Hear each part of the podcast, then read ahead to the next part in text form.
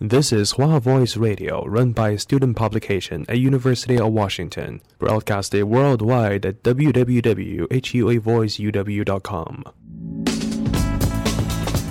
服务校园生活，引领多元时尚。引领多元时尚。这里是华盛顿大学，华大华生。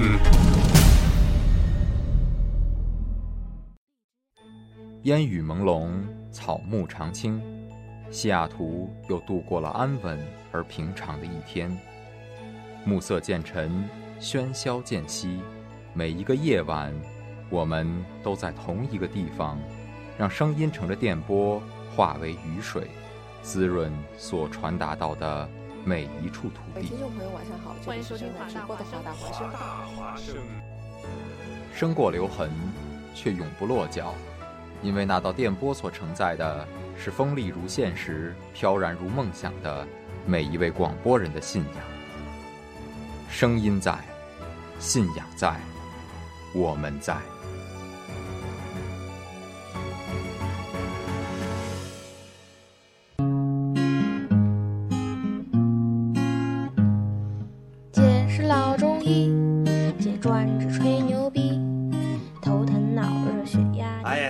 再来一个，再来一个，太慢，太慢，太慢，再来一个。我我我再卖卖力气，卖卖力气啊！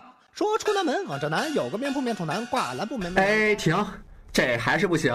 谁听你说绕口令啊？我要听华大吐槽君。行行行，帮我呼叫华大吐槽君。正在呼叫华大吐槽君。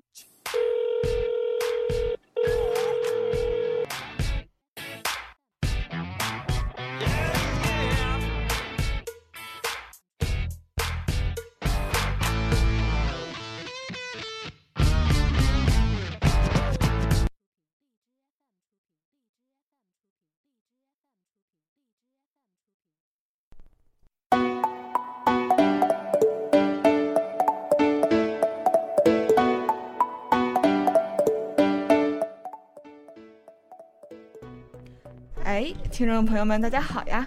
哎，大家好，现在是西雅图时间的周四下午七点零二分。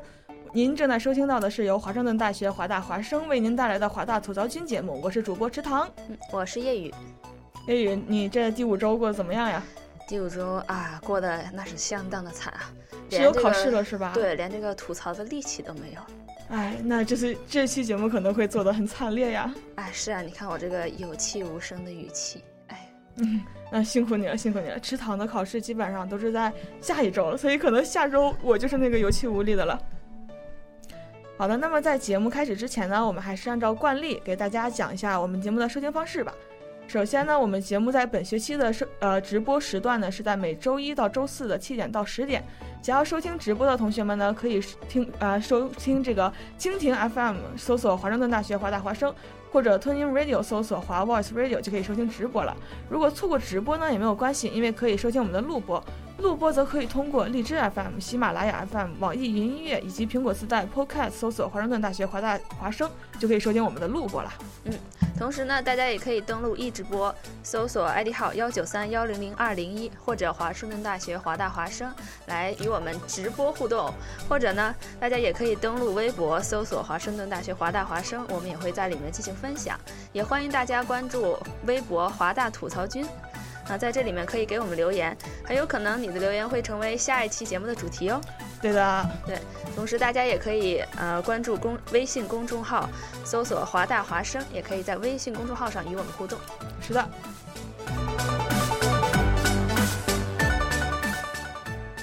那叶雨，我们这一期来聊点什么呢？嗯，这期我们来聊一聊周围那些让我们不吐不快的人。是，其实我想聊这一期想很久了。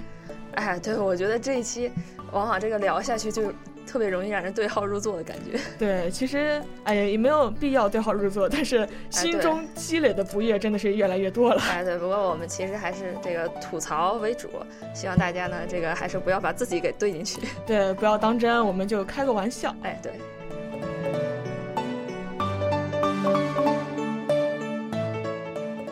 首先呢，我想给大家介绍一个概念，就是情商这个概念。就是因为最近就好多人说这个这个人好像给人感觉不怎么样，就喜欢说这个人情商真低。哎，是哎，那情商到底是什么呢？对，根据百度百科上说的呢，情商通常指这个情绪商数，简称 EQ，就 emotional intelligence 之类的东西啊。它主要是指人在情绪、意志、耐受挫折等方面的这个品质。所以就总结来说呢，就是可以说明一个人和别人打交道的这个能力，并且自己承受一些情绪的能力。哦，还有自己承受情绪的能力。对。其实这个情商呢，我觉得它不不像智力是这种先天的，它是可以经过这个后天培训的。所以很多我们身边的 同学们，如果说情商稍微有点低啊，大家可以努努力，是吧？哎，对，都是可以培养的。对，不过这个还是比较有难度的，因为这个情商呢跟智商也不太一样，智商还可以测一测，但是情商呢，往往自己都不知道自己情商到底在哪儿。其实我觉得情商可以根据。就是让你写出一个 list，你的朋友都有哪些，然后我们去采访你的这些朋友们，然后看看你这些朋友把不把你当朋友。哎，也是。就比如说你写出来十个朋友，然后如果有五个朋友都觉得你是他的好朋友的话，那你的情商可能就百分之五十这样。哎，是一个不错的方法。是是是。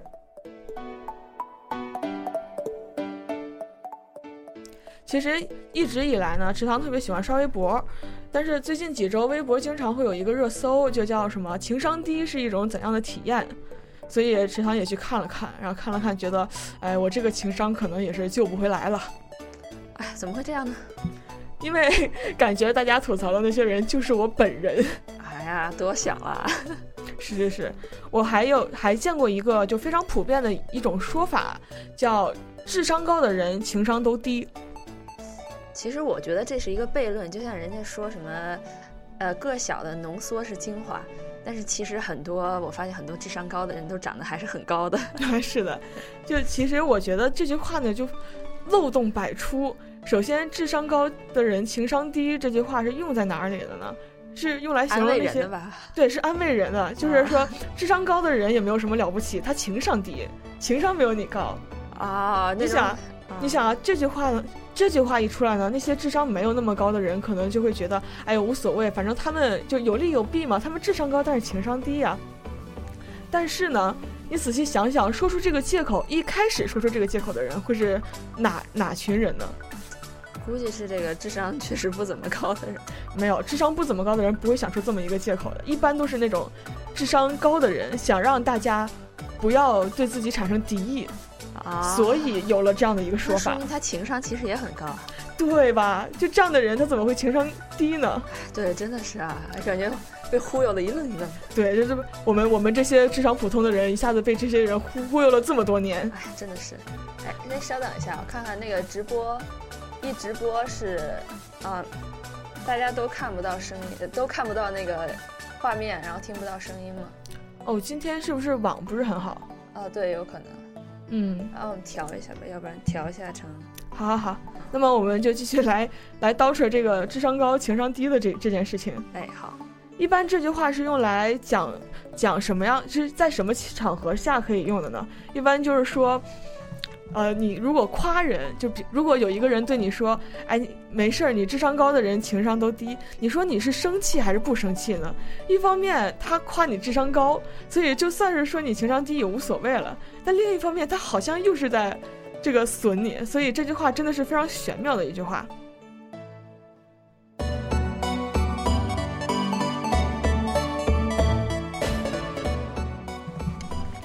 扯了这么多关于智商和情商的事情呢，我们就来点儿干货吧，来吐槽一下我们周围那些不吐不快的朋友们，怎么样？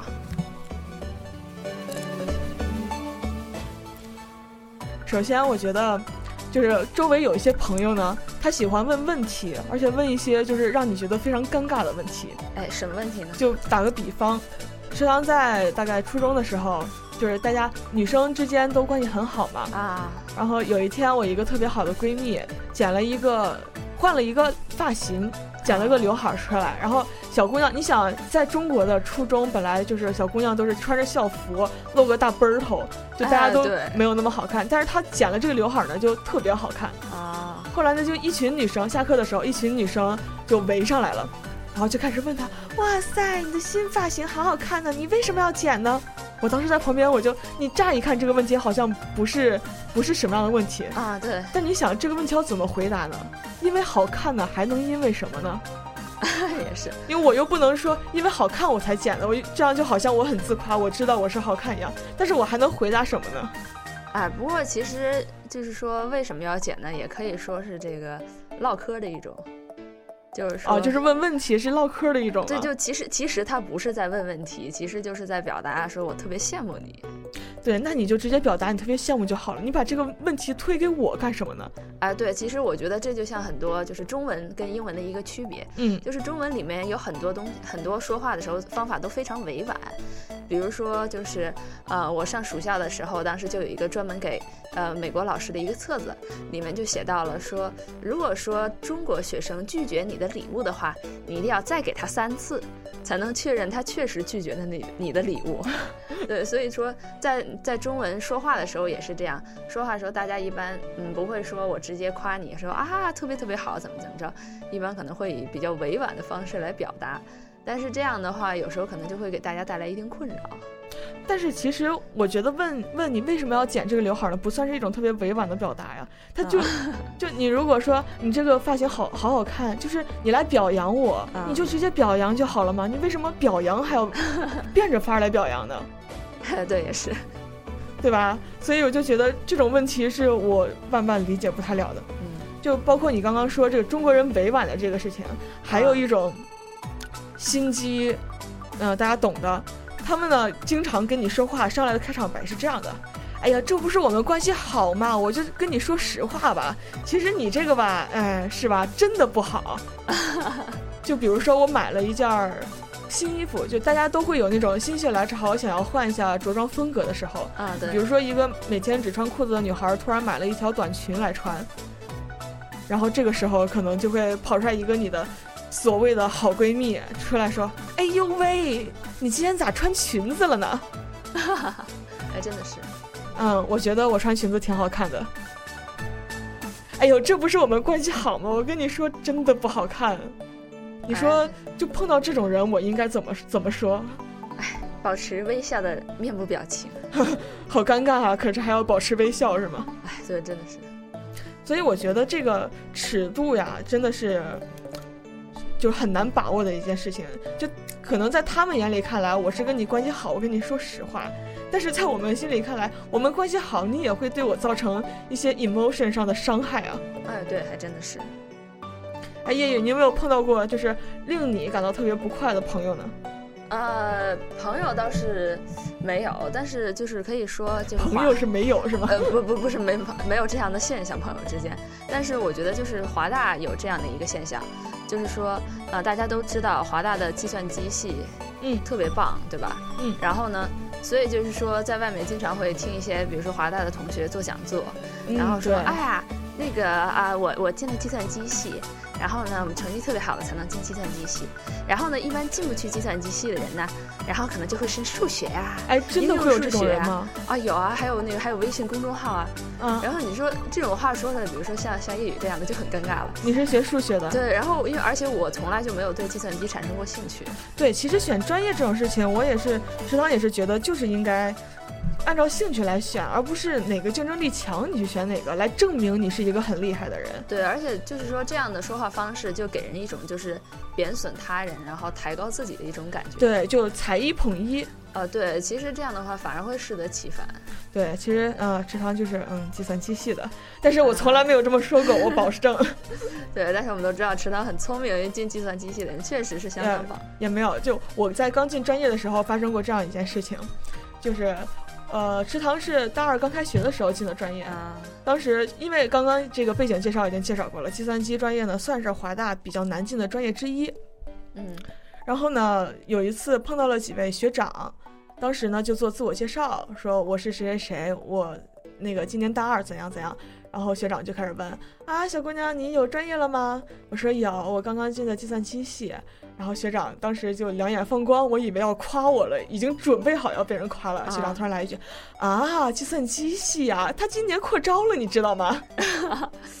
哎，对，真的是，真的。你让我说什么？我说没错没错，扩招了我才能进的。哎，对对对，真的有的时候这个其实多夸一夸别人呢，这样双方都会高兴一些。对对对，再比如说，当年在申请各种学校的时候啊，呃，池塘池塘的高中是一个就是普通的高中，没呃普高，对，出国的同学不是很多啊。当年呢，就大家都在高考，池塘也去好闺蜜的这个考场外面去接他们。当时当时呢，考场外还有很多的家长啊，其中有一对儿家长呢，他们就找到了池塘，因为觉得这里面有一个没有高参加高考的同班女生，是不是很厉害呢？然后他们首先问了我，是不是我们学校一个保送了的女生，就问了问了我，你是不是谁谁谁？然后我说不好意思，我我不是。然后他们顿时就脸垮下来了，你知道吗？就走了。后来呢，这对家长又去找我的班主任聊天儿。啊，我们班主任看到我站在旁边，就把我介绍给引荐给这两位家长，说：“哎，这是我们班谁谁谁，他那个出国成绩也非常的好。你们，你女，嗯，你们俩的女儿跟他关系好像也挺好的。”然后他俩的家长就说：“啊，你就是谁谁谁呀？哎，你最后去了哪个学校呀？”然后上长就说：“我去了华盛顿大学。”然后两个家长就开始第一开始文盲了，说：“哎，华盛顿大学是在华盛顿是东边那个是吧？”我说：“不是，不是，是在西雅图的那个。”啊，我说：“啊，没听说过。” 好，嗯，没事，没听。我们学校确实名气没有那么大嘛。然后说，然后两个家长就开始问：“你想要学什么专业啊？”我说：“我想要学计算机。”然后那个叔叔沉思了一秒，跟我说：“啊，计算机还是 UIUC 比较强呀。”我还能说什么？哎，对，确实是这种情况，确实很尴尬。后来我就跟那两位家长说，因为当时 UIUC 我也录了嘛，啊，我因为哎呀也没有因为啥，我喜欢华大，怎咋地吧，啊，然后我就跟两位家长说，是的，UIUC 确实计算机是很强啊，嗯，我个人比较喜欢华大这边的环境。然后就就不拉不拉夸了咱们学校一顿啊，然后说，哎，UIUC 计算机也特别难录，反正你们你申了不一定也不一定能申上啊。我当时我想暴脾气，姐姐录的是 UIUC 计算机直录好吗？然后我就大概说了一下，哎，这个我也录了，但是啊还是喜欢这边环境怎么怎么样。他说，哎，你们这些年轻人啊就是浮躁。Excuse me，我哪里浮躁了？你还想让我怎样？当时真的满脑子都是薛之谦的那首歌，你还要我怎样？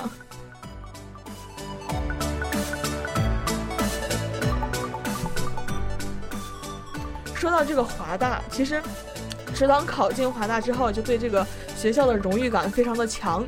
哎，对，也是我自从考进华大之后，只要每一次华大排名特别高的时候，我一必转，对必转。然后如果哪次排名不太好，我就会默默的腻了。对对 对。就是华大在全球排名特别高，但全美排名是一般啊，对这个这个水平，所以每次出什么全球排名，就是马上转点个赞。哎，对，每次一出这个全球排名，基本上整个朋友圈都是华大的排名。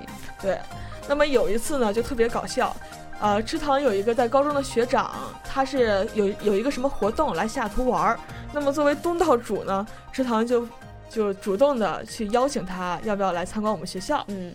然后呢，这个学长说好呀好呀，他就跟我来了。来了之后，就是大概把学校都走了一圈儿，我就说，哎，我们学校其实挺小的，就是大概就这几个地方。然后学长到处看看，点点头说，嗯，是挺小的。这个是不是就说这这其实我觉得就属于这个说话太直了，这个。对你这个安慰我一下，委婉一点不好吗？就回到我们刚刚的那个话题，委婉一点不好吗？对，其实这就像很多，呃，这个我就业余有一次去这个很小的时候去爸爸的办公室，然后呢，当时有两个阿姨在那里说，然后一个阿姨说：“哎呀，我儿子特别不听话，怎么着都不学习，然后我怎么管他都没有用。”然后结果旁边那个阿姨特别没有情商的来一句：“哎呀。”这么不听话呀？那我儿子可乖了。哎，真的，我特别不理解这样的家长。对呀，其实就是说这种东西的话，应该是别人就是说可以夸，对，别人来夸你，对，你受着就好了。对。然后呢，刚刚那个学长的故事没有讲完，高潮在后面。对。后来呢，我们我又带他去了这个 bookstore 买一些纪念品啊。bookstore 有很多这种上面印印着。一个大的 W 的那种校服啊，对，记得吧？但是他还很有一些就是特别 Q，就小孩的衣服啊。然后我那个学长就问我，哎，为什么会有小孩的衣服呢？我然后我当时就没怎么想，我说可能是从小立志考华大吧。啊，然后学长金句来了，哼，从小立志，谁考你们学校呀？哎呦，那个学长是哪个学校的呀？啊，他是中中国某大学的。啊，当时我真的是，就好尴尬呀，可是还要保持微笑。哎，不过其实，这个中国的学生从小立志考清华北大的不少呢。你看最后也就那么几个。是是是，但是你也不能当着我的面说这样的话吧？哎，对，其实。可能还是嫉妒吧，我觉得。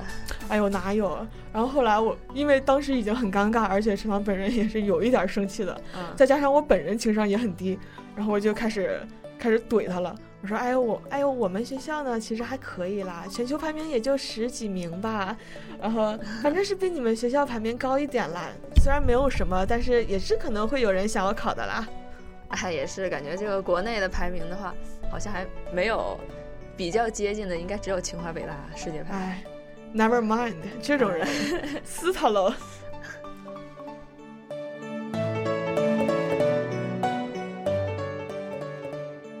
其实说到这个朋友嘴毒这件事情，很多时候是因为你跟他关系特别好，所以他觉得我得罪你不算得罪人，反正我们之后还是好朋友嘛。啊，对。我有一个好朋友呢，是上大学之后交的，那个希望他现在没有在听节目。啊就是他跟我熟了之后，特别喜欢给我立 flag，你懂吗？啊，立什么 flag 呢？就比如说，我说我今天期中考试了，好紧张呀。嗯，然后你就忘了写名字了。再比如说，哎，我今天第一次做直播，好好紧张呀，好恐怖啊。一般这种时候，大家都会说啊，你加油，你你是最棒的，你一定很很好的。啊，对。然后他就会给你来一句说，然后你就咳嗽到停不下来。哎，然后真的是哎。你前几次节目还真的是咳嗽到停不下来。我觉得我下一期节目可能就可以找一个别人来吐槽你了，月月。这样真的好吗？真的，他这种 flag 呢，其实就是想要搞个笑。但是比如说像我，就真的成真了。虽然是我自己的问题，但可能还是会觉得心里不舒服。都怪你给我立了个 flag，现在真了怎么办？哎，对，也是。其实很多时候，呃，我觉得好朋友的话，呃，有两种可能啊。有第一种可能就是说，呃，两个人特别特别熟，然后特别特别熟之后呢，就比如说，如果说话，我觉得如果说话不好听的话，就是有一种可能性，就是说，嗯，他确实是为了你好。嗯，对，这种情况下可以算是特别特别好的朋友。然后苦口利于病。呃，对，但是就像池塘刚才说的那种情况的话。那确实是属于不太会说话。其实我觉得吧，好朋友之间当然会互相损，但是也是要注意分寸。对对，就比如说之前在这个微博上有看到说，刻薄嘴欠和幽默是两回事。你不要把你的刻薄当做一种很幽默的表现来来哗众取宠。对，其实这也是就是人的能力的一个方面，就是说，在你没有能力做到幽默的前提下，还是把嘴闭紧比较好。是的，对，因为毕竟你看，就是这个综艺综艺界主持人能主持好的人也就那么几个而已。对对，其实他们损也都是非常有度的，而且综艺界你刚刚提到我特别喜欢的一个主持人何老师啊，估计大家都特别喜欢。我觉得他是这种真的是零零差评男主播。对 他呢，一个主持风格就是捧人。真的是捧到尴尬，但是他特别会说话，不管是谁新人来了还是怎么样，他都特别会捧人。我觉得这也是一种美德，而且这也可以作为你和朋友之间的一种互动，不一定说你跟朋友之间就一定要互相损才能彰显你们俩的关系很好。对对对，而且很多时候就我们看到的综艺节目说互相损的话。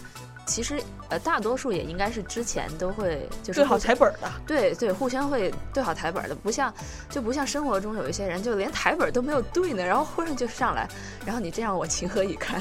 对，所以今天说说这个事儿呢，池塘其实特别想对大家说吧，虽然池塘本身也是一个情商不是很高的人，但是我觉得在平时生活中呢，跟朋友之间的相处可能。虽然就是跟朋友之间可以互相怼来促进感情，但是必要的时候，朋友是什么？是你可以在没有嫉妒的情况下，还 appreciate 他的这种才华。对你对他是一种羡慕，而不是嫉妒。所以你对他可能更多的是一种发自内心的赞赏，而这种赞赏其实不需要大家用怼这个形式来体现。嗯，对。而且可能有的朋友们在说话之前真的是过过脑子吧，谢谢你们了。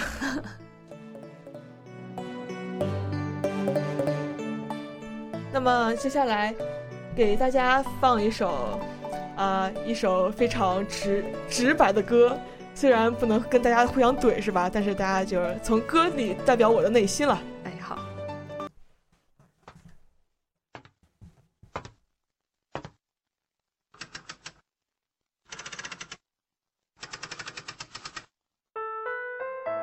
今天我要给大家讲个悲伤的故事，相信大家听完之后都会有所领悟。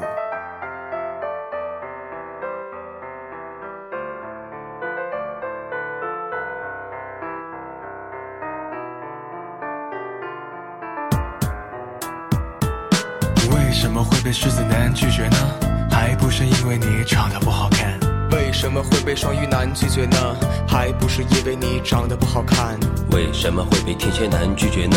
还不是因为你长得不好看。为什么会被水瓶男拒绝呢？还不是因为你长得不好看。为什么这么久都没有对象呢？还不是因为你长得不好看。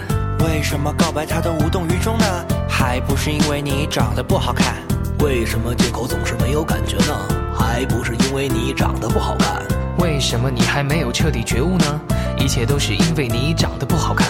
你以为他很注重姑娘是否有内涵吗？不，你错了，他只喜欢姑娘很好看。你以为他很在意姑娘是否会做饭吗？不，你错了，他只喜欢姑娘很好看。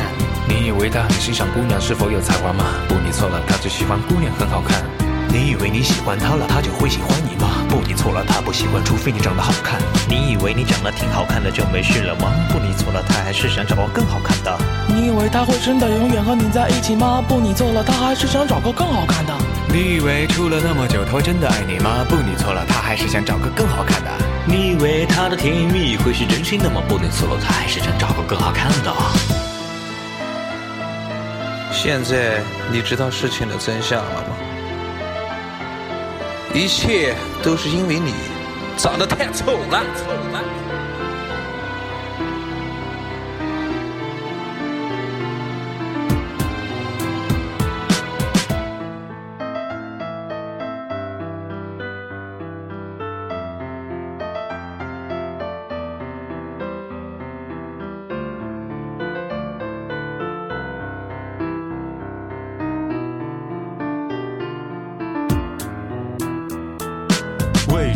白羊男拒绝呢？还不是因为你长得不好看。为什么会被金牛男拒绝呢？还不是因为你长得不好看。为什么会被摩羯男拒绝呢？还不是因为你长得不好看。为什么会被巨蟹男拒绝呢？还不是因为你长得不好看。为什么一聊天他就去洗澡呢？还不是因为你长得不好看。为什么电话通不了三分钟呢？还不是因为你长得不好看。为什么留言总是被他无视呢？还不是因为你长得不好看。为什么你还没有彻底觉悟呢？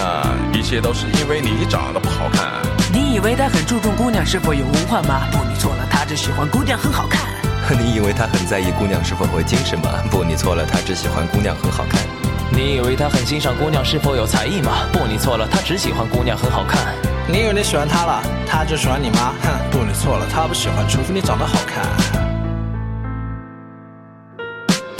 以为你长得挺好看的就没事了吗？不，你错了，他还是想找个更好看的。你以为他会真的永远和你在一起吗？不，你错了，他还是想找个更好看的。你以为处了那么久他会真的爱你吗？不，你错了，他还是想找个更好看的。你以为他的甜言蜜语会是真心的吗？不，你错了，他还是想找个更好看的。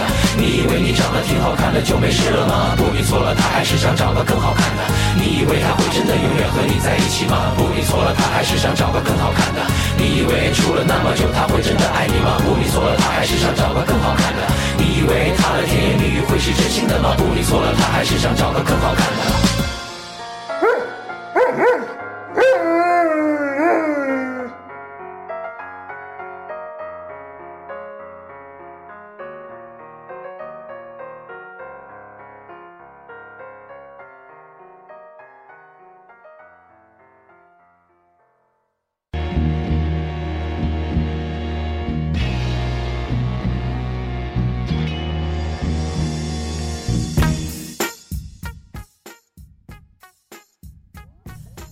欢迎回来。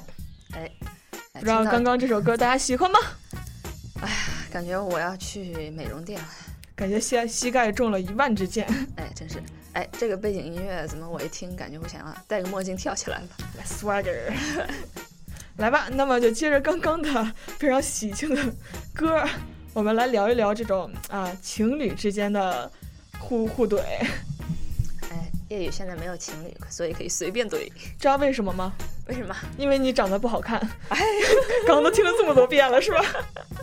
啊，没有啦，叶叶也是很漂亮的。那个微信号后面会那个在我们的大屏幕弹幕当中，大家自己去寻找吧。啊，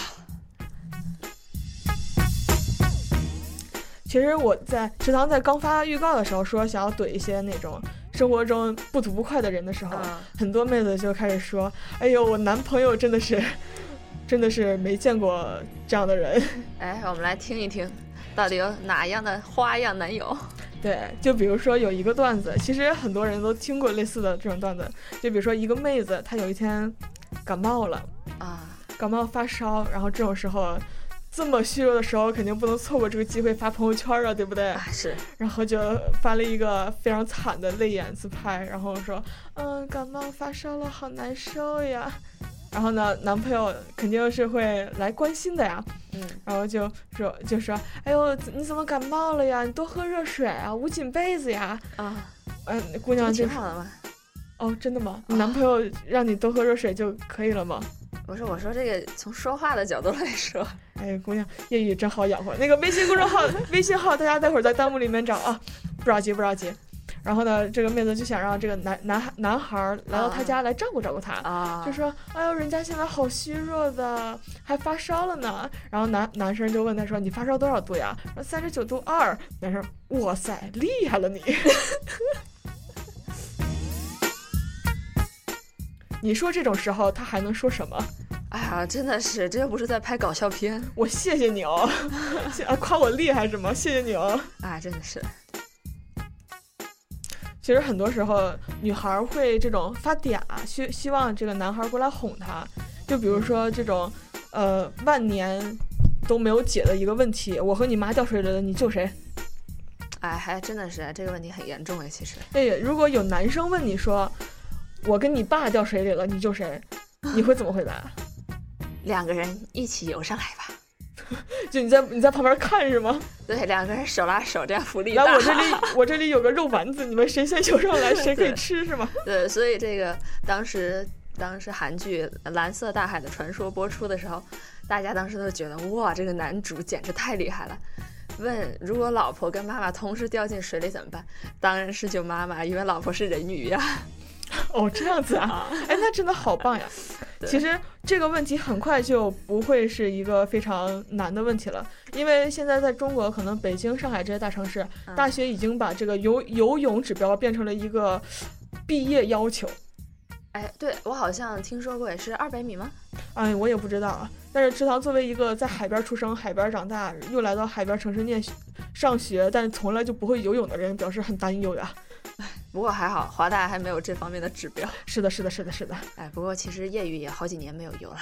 你想，如果呃这个问游泳这个问题解决了，那么多少年之后，然后女朋友又问老公：“你说我跟你妈同时掉水里了，你救谁呀？”然后说：“你回大学给我重新念一遍去。” 哎，我觉得这种也是可以等死了。哎，对，也是估计是看看到底应该是跪键盘呢，还是跪榴莲呢？对。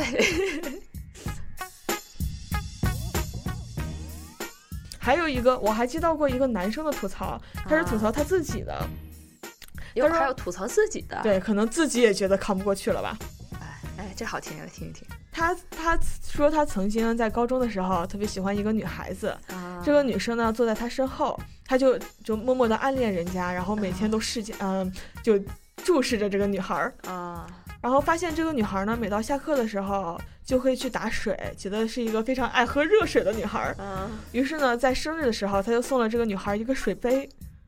然后关键的是，他在送水杯的时候说：“这这是我从垃圾堆里捡来的，送送给你。”真真的是从垃圾堆里捡来的。不知道，不知道，他自己也不知道为什么当时会说了这么一句话出来。太腼腆了吧？我觉得就是很多人表白的时候都会过度的腼腆，然后在相当紧张的情况下就会说出一些引号至理名言。哎，有的时候真的是接受不了。再比如说，呃，再比如说什么，呃，过个生日，嗯，老公，老公，你这次给我准备生日礼物了吗？啊，生日礼物，心里一慌，没有，其实没有准备啊，准备了呀。你记不记得之前这个 Papi 酱就有吐槽过她的老公，说给她买了一份保险，什么保险？没定，这这不是重点，保险才是重点。就哪有送女孩生日礼物送保险的呀？可能他是卖保险的。哎，你这你这话我真的接接不太下去啊。啊，这这除了卖保险以外，剩下真的可以说情商相当低。卖保险不算很低吗？难道？一般来说啊，不是说职业职业歧视啊，就是卖保险的人很多都会，就是见一个人，你买保险吧？但但是叶雨，如果你找男朋友了，然后你问他，你生日的时候你问他，你有给我准备礼物吗？然后你男朋友说，我有啊，我给你买了一份保险。你会觉得这是一件很浪漫的事情吗？相当不浪漫。对呀，这不就得了吗？还有一种呢，是还有一个吐槽呢，其实是这个未来的丈母娘吐槽的啊。她呢第一次见到这个女儿的男朋友，就对她对她说：“我女儿平时很娇气的，你要多照顾她点儿。”然后这个男孩是 特别茫然的说：“我觉得她还好呀。”这种时候难道不应该说是的，阿姨，我一定会好好照顾她的。你把她交给我，你一定就放心吧。哎，还是说话太直。是的。那么对于这种这种叫垃圾堆里面捡来的男朋友女朋友，就大家就不要留着过过年了，要不然培养起来，要不然就换吧。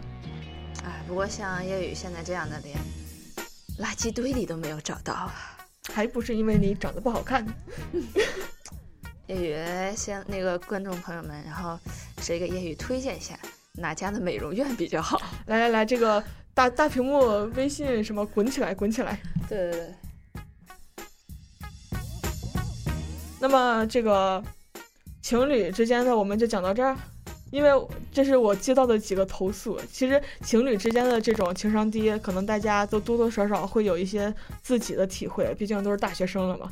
哎，对，其实我觉得情侣之间就是说出这样的话，其实有时候也跟朋友一样，就是太熟了，太熟了之后呢，然后就会觉得啊，我说你没事儿啊，然后我说你，你也不会觉得怎么着啊，反正你是我女朋友，你是我男朋友。对，就比如说男生有的时候对这个女生，如果是更加长一点的时候，女生就是说，哼，你都不宠我。然后在如果男生真的是买了特别就精心打扮，买了特别贵重的礼物，然后女生又会说，哼，咱俩都在一起了，你瞎花什么钱呀？哎，真的是，这种时候，这个女生可能也是有一些啊某某些地方某些场合捡来的。哎，对，嗯，那么作为两个没有 因为长得不好看所以没有男朋友的主播来说呢，你们所有的吐槽都是秀恩爱。嗯，对，好，那么吐槽情侣之间吐槽就看到这里啊，给大家放一首，一首，呃，怎么说呢？这首歌呢，整首歌都是一个吐槽，吐槽呢也是来自一位单身狗的吐槽，啊，就内容都在歌词里了，大家慢慢听吧。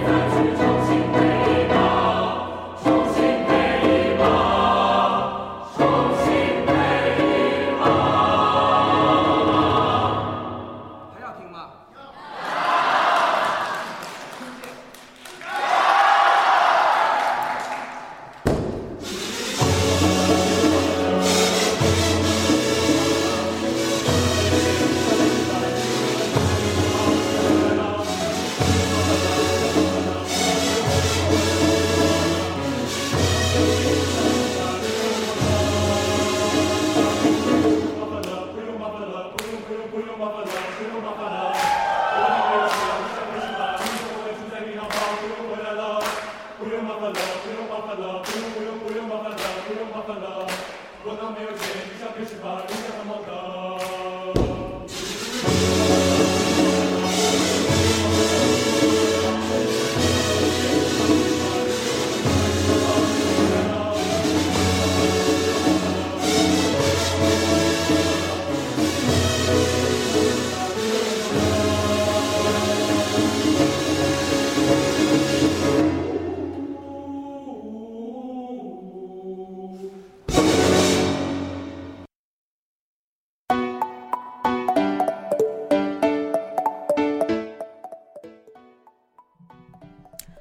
好的，随着这个第二首歌放完了，我们节目也进入到了最后一趴。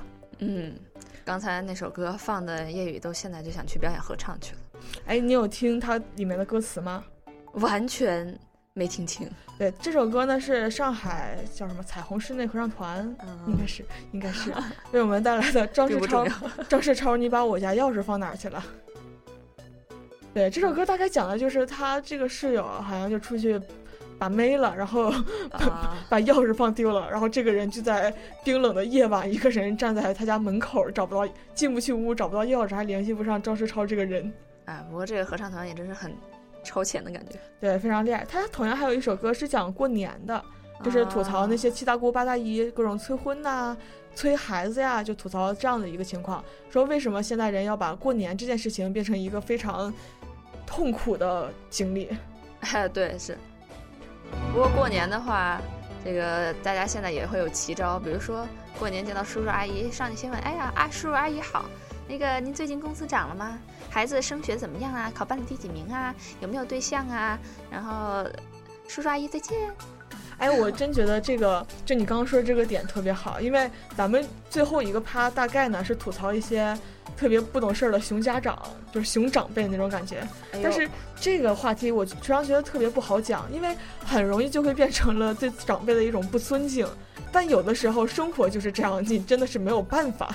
哎，对，我们这个吐槽不针对任何长辈，对，不针不针对任何人，我是说在座的各位，啊、嗯，对，都是啊，懂的。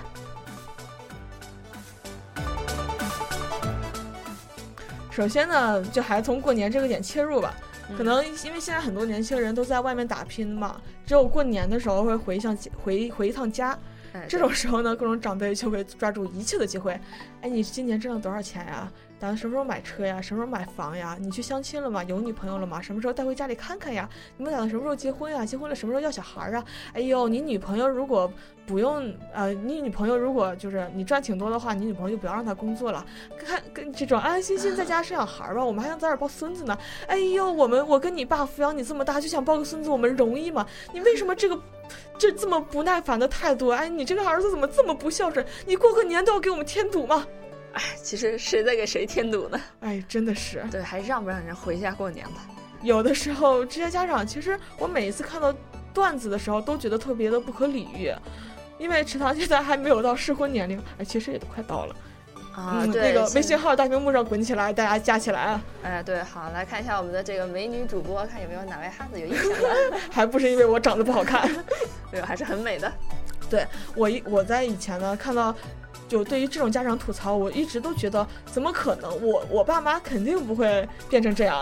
啊、直到我前两天有一次跟我妈妈视频，我母亲非是一个非常知书达理，就是非常落落大方的一个知性女性，就是现代的非常有非常有文化的女性。然后之一，妈妈，你看到你在看直播吗？哎，她不在。好，你你也不要看录播了。你要是看到录播，在这个地方就掐掉吧。然后。他有一次在跟我直播、跟我视频的时候，我们我本来以为我们会就各种国家大事来聊、来切入我们的话题，嗯、结果他第一句话是：“哎，你怎么还没有男朋友呀？” 然后我当时就愣在那里了。啊，你说什么？说，哎，你知不知道，就你们这个年龄上大学都得找男朋友啊？你怎么到现在都没有男朋友？你有没有朋友？然后我又愣了一下，没。没有吧？那你这个人怎么在大学念了两年，连朋友都没有？你你这个人是不是特别尖酸刻薄，别人都不喜欢你？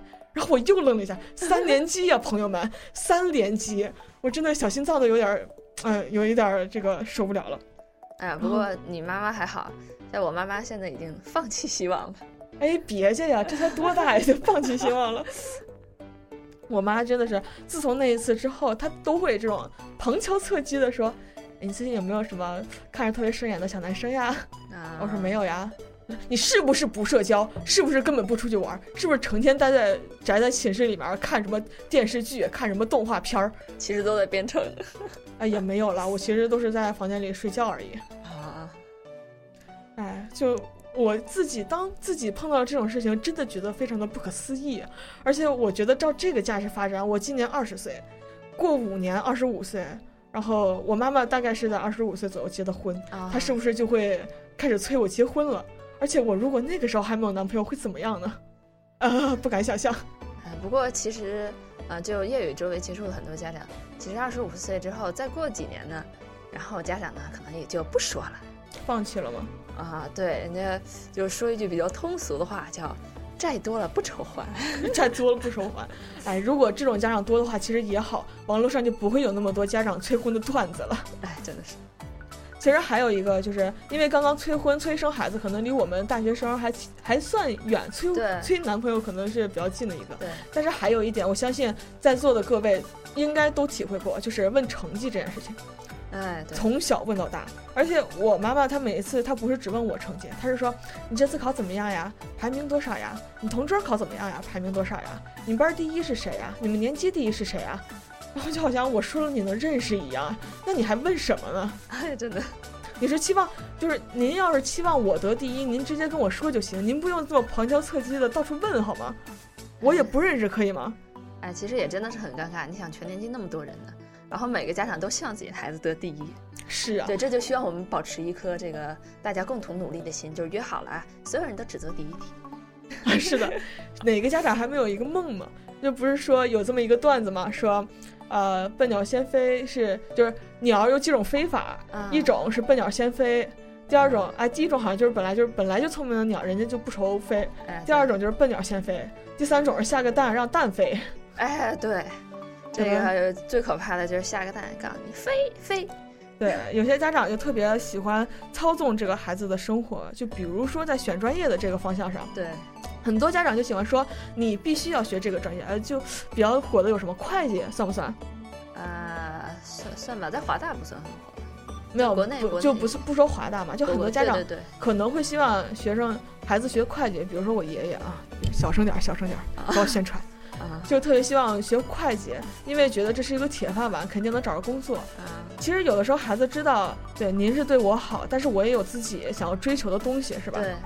叶云，你家长有干涉过你类似的东西吗？呃，我家长倒是真没有干涉过，但是就是最近叶雨跟新生的家长很多家长接触过。哎呦，对，很多新生的家长一一一咨询啊，我的孩子一定要学应用数学。说为什么？对，然后我后来我就跟家长说，我说说阿姨呀，这个你们的孩子呢，以后真的不一定会学应用数学，所以呢，也不要只看这华大的应用数学排名，说很有可能他在学校，比如说待了一到两年之后，有了他自己的想法，也许他就又会想学计算机。然后家长说，哎，不可能，不可能的，我儿子很听我话的，一定会学数学，一定是应用数学。阿姨，您想多了，等你儿子找着你朋友的时候，你再说这句话，我听听。想太多了啊！对，因为这个阿姨应该没有在听节目。对，我觉得我母亲在干涉我这方面呢，她还有一个特点，就是她特别喜欢借鉴别人成功的这个案例。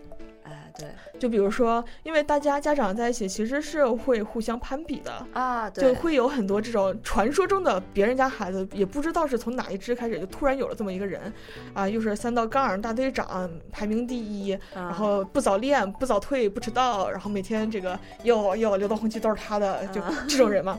然后我母亲就非常想让我成为一个类似的人，啊，嗯，她有一次呢。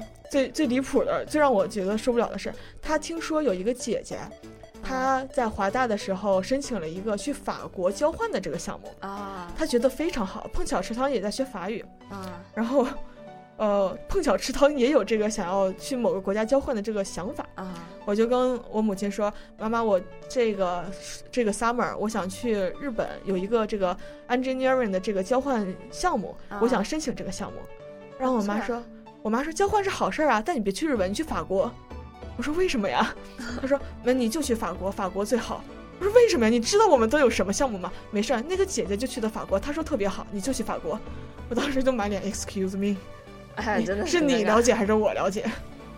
啊，对，其实这也是一个就是家长的一个问题，就像很多孩子，比如说有的人都到三十岁了，嗯，然后可能家长还在干预，比如说哪方面？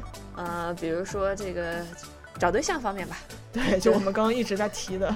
对，然后等到这孩子三十岁了，基本上自己其实也应该知道自己想要什么，然后这些家长还在说啊这个不行啊那个不行，那个不行，对对对对，还有的家长这个要求奇高无比，要学历高，然后呢要会做饭。然后呢，又要会赚钱，然后呢还要会带孩子，然后很神奇啊！这样的人应该是不会出现的。此人只应天上有。哎，这样的家长你就等着你的孩子孤独终老吧。哎，别想别的了。就包括刚刚那个叶叶有提过，这种家长只夸，只夸就自己家孩子，然后还顺带要踩一下别人家孩子。其实池塘是有亲身经历的，我当时都惊呆了。哎，来说一说，是怎么个经历呢？当时是我的这个。牙牙牙医就是牙科的主治医生，他呢跟我妈妈是故交，因为从小就在他那儿补牙什么的。有一次去到他那儿了，他上来就说：“哎呦，这么多年不见，你就对我说，这么多都这么多年不见，哎呦，你这牙怎么还长成这样了呢？是不是平时都不注意，都不好好刷牙？”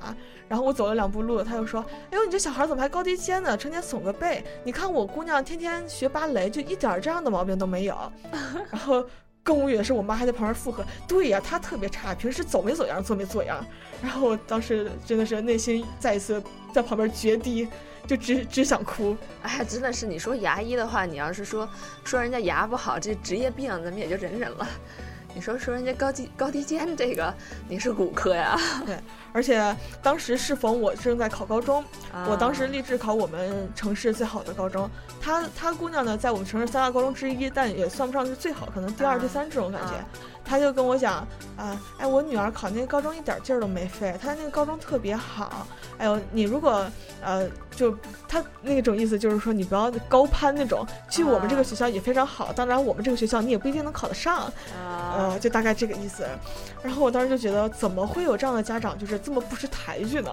哎，还真的有这个，在业余小的时候呢，就是当时，呃，大家都特别喜欢进数学竞赛班。当时，哎，对，小时候就是奥赛班儿，对吧？对，然后结果当时碰巧有一个学长呢，也在这个数学竞赛班。嗯，然后人家妈妈就说了：“哎呀，这个竞赛班呀，那可是相当难进的，得我们家儿子这样的才可以。说你啊，等等一下，他是真的说了这句话吗？” 得我们家儿子才可以。哎呀，对，说确实人家儿子确实很聪明啊，但是你也不至于这么说话吧？然后说像你这样的呢，哎呀，那个，然后就跟我爸妈说，哎，你要努努力呀，你们家孩子呢，也许能进个数学实验班。哎呦，哎呦，我谢谢您哦。哎，我们家孩子哎能进实验班，好厉害，我真的谢谢您。哎，真的是好尴尬。还有就是这个最近啊，这个叶雨又。啊，在因为父母在国内嘛，嗯，然后也会跟一些家长交流，那就发现这个攀比孩子啊，那真的是从小学攀到大学，从大学攀到博士，家长特别喜欢攀比，就是来显摆自己的孩子。哎，对，然后这个这个叶宇最近就遇到这样一个家长，然后说，哎呀，我们家孩子平时不学，从来不学习。一考试，你看考那么高分，你看那个学校那录取通知书书发的一封接一封，一封接一封，我每天看看的眼睛都花了。哎呦哎呦哎呀，您注意身体呀！是啊，眼睛都花了，要不然我帮您撕几封啊？是啊，对，我帮您点个 decline，这样 你就不用费劲去看了。帮您撕几封，哎，我帮您数个数吧，一二三啊，就三封呀。那您这个眼花也是挺厉害的，三封信也能画成这样是吧？哎，对，真是。其实这个家长显摆孩子这件事情，就是从小到大都有。就比如说初中，就经常有那种家长在开家长会的时候，老师会特地点点出来说，本次考试咱班最厉害的就是就是某某某同学，各位家长可以跟这个家长请教一下，他们他们家孩子平时都怎么学习的。然后家长就会说，哎，我我们家孩子怎么学习的，我真不知道，平时都不管他，他都是靠自主。哎，他从小就是特别自主，我都不知道，就也没有怎么管过他，就自己变成这样子了，可能就是喜欢学习吧。哎，对，然后结果一问呢，这个家长已经有估计那么六年没有出过家门了，六六年没有上过班了啊，对，全全在家管孩子是吧？管的已经头晕了，因为都不知道眼前到底是不是他的孩子了。嗯，而且家长喜欢觉得自己孩子好，还体现在哪一点？就是在挑选，就是孩子的配偶的时候，哎，又来了这个话哎，题。你知道就是在上海。上海什么人民公园还是什么公园，就有那么一个父母的相亲角，啊，对对对，就父母帮孩子选对象。当时呢，是当时看了一个短片，就是讲给给父母看一个图片，然后让父母选，如果这个人要做你女儿的对象，你觉得满意吗？就很多父母就觉得，哎呦，这怎么配得上我女儿啊？你看她这个又没有才华，又没有文笔，然后没有学历，工资也不高，没房没车，这怎么可能配得上我女儿呢？其实他这个他这个牌子上面写的人是今晚八零后的一些策划人，啊、就是赚钱方面肯定是不用说了啊，就觉得有的家长真的是不要把自己的宝贝孩子当做。全人天下最好的，当然你是他家长，这肯定是正确的，就是毕竟是自己身上掉下来的一块肉嘛。但是你这样不仅会给不仅会给自己的孩子很大的压力，也会让别人觉得非常的不舒服。对，其实很多时候就说到家庭家庭关系，很多时候这个婆媳啊、呃、婆媳关系不行，或者是丈母娘跟女婿关系不行，有很大的程度其实都是因为就是期望过高。对对对。那么由于时间的关系呢，今天的吐槽君就吐到这儿，相信大家都还没有尽兴。那么可以在我们的微信留言或者是微博上给我们提出更多的吐槽，也许你的吐槽就是下一期的重点呢、哎。对，欢迎大家关注微博华大吐槽君。对，最后给大家带来一首大奇葩。哎，妹妹们，我们约吧。为什么要压抑自己的偏见？女人是男人身上的一个肋骨，你跟你的器官讲隐私。You can you B B B B B 有没有人知道我很屌？知道吗？说会道不讲礼貌，连着光头纹身的大哥，你却不会做个墙头草。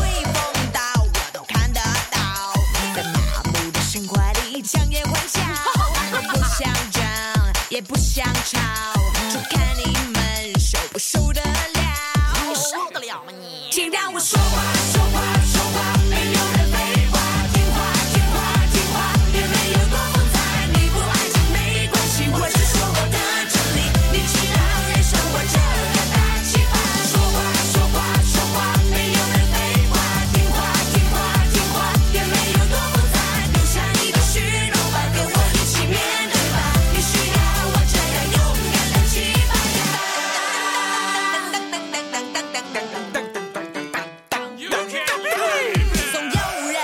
我。很巴拉，像一朵花，还是个奇葩。你才奇葩呢。我说出我的心里